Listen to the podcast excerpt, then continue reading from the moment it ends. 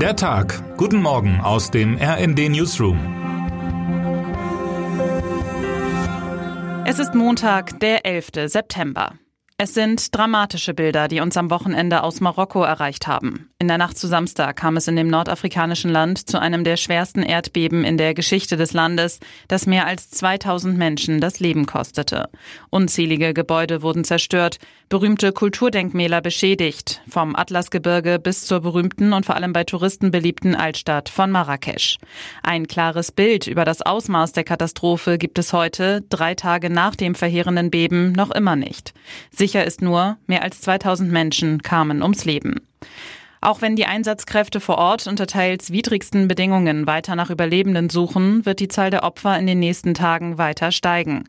Das zeigen nicht zuletzt die Erfahrungen aus dem Erdbeben in der Türkei und in Syrien zu Beginn des Jahres.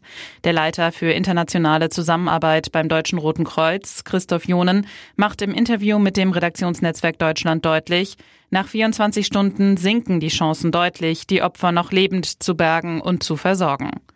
Die Hoffnung aufgeben werden die Helferinnen und Helfer aber natürlich nicht nach den ersten 24 Stunden, sagt Jonen. Die Hoffnung lebt also weiter. Auch das Ausland hat Hilfe angekündigt. Spanien bereits ein Rettungsteam mit Suchhunden nach Marokko geschickt. Neben der Unterstützung vor Ort kommt es nun vor allem aber auf die finanzielle Unterstützung für humanitäre Organisationen an, betont Jonen. Die Menschen brauchen vor allem Wasser, Nahrungsmittel und Decken.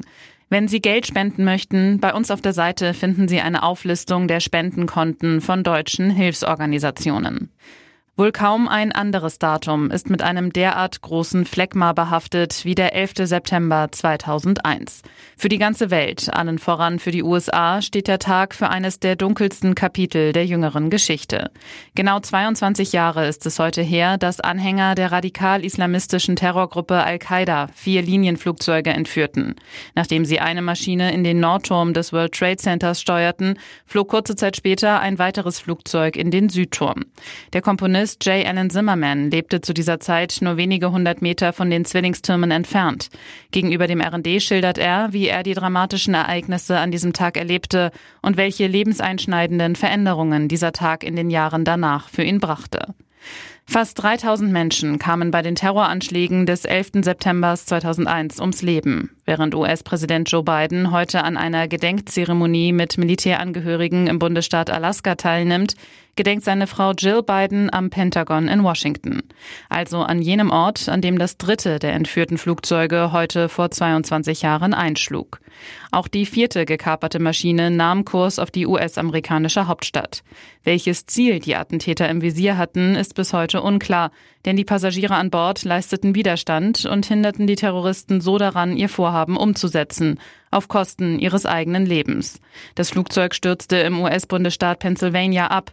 Niemand überlebte. Themen wie Corona, Krieg und Klimawandel bestimmen nun schon seit Jahren die Schlagzeilen und vor allem unser aller Leben.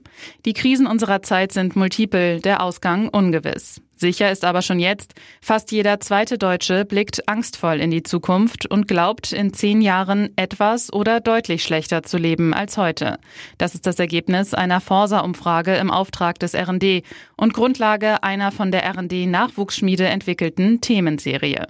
Unter dem Titel Future, eine Mischung aus den englischen Begriffen Fear, also Angst, und Future, Zukunft, beleuchten unsere Volontärinnen Milena Wurmstedt und Kira von der Brelie sowie unsere Volontäre Moritz Speer Speer, Sebastian Scheffel und Leonhard Laurich das Thema Zukunftsangst aus sämtlichen Blickwinkeln.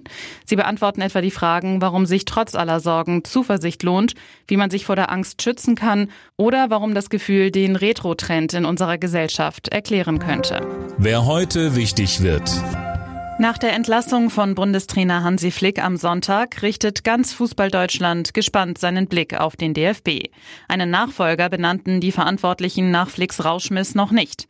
Im morgigen Testspiel gegen Vize-Weltmeister Frankreich übernehmen interimsweise die beiden Sportdirektoren Rudi Völler und Hannes Wolf sowie Ex-Nationalspieler Sandro Wagner. Doch wer steht zukünftig an der Seitenlinie? Eine Frage, die nun drängt, rasch beantwortet zu werden.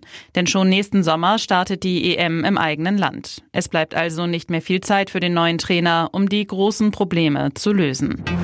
Und damit wünschen wir Ihnen einen guten Start in diese Woche. Text Jens Strube, am Mikrofon Jana Klonikowski. Mit rnd.de, der Webseite des Redaktionsnetzwerks Deutschland, halten wir Sie durchgehend auf dem neuesten Stand. Alle Artikel aus diesem Newsletter finden Sie immer auf rnd.de slash der Tag.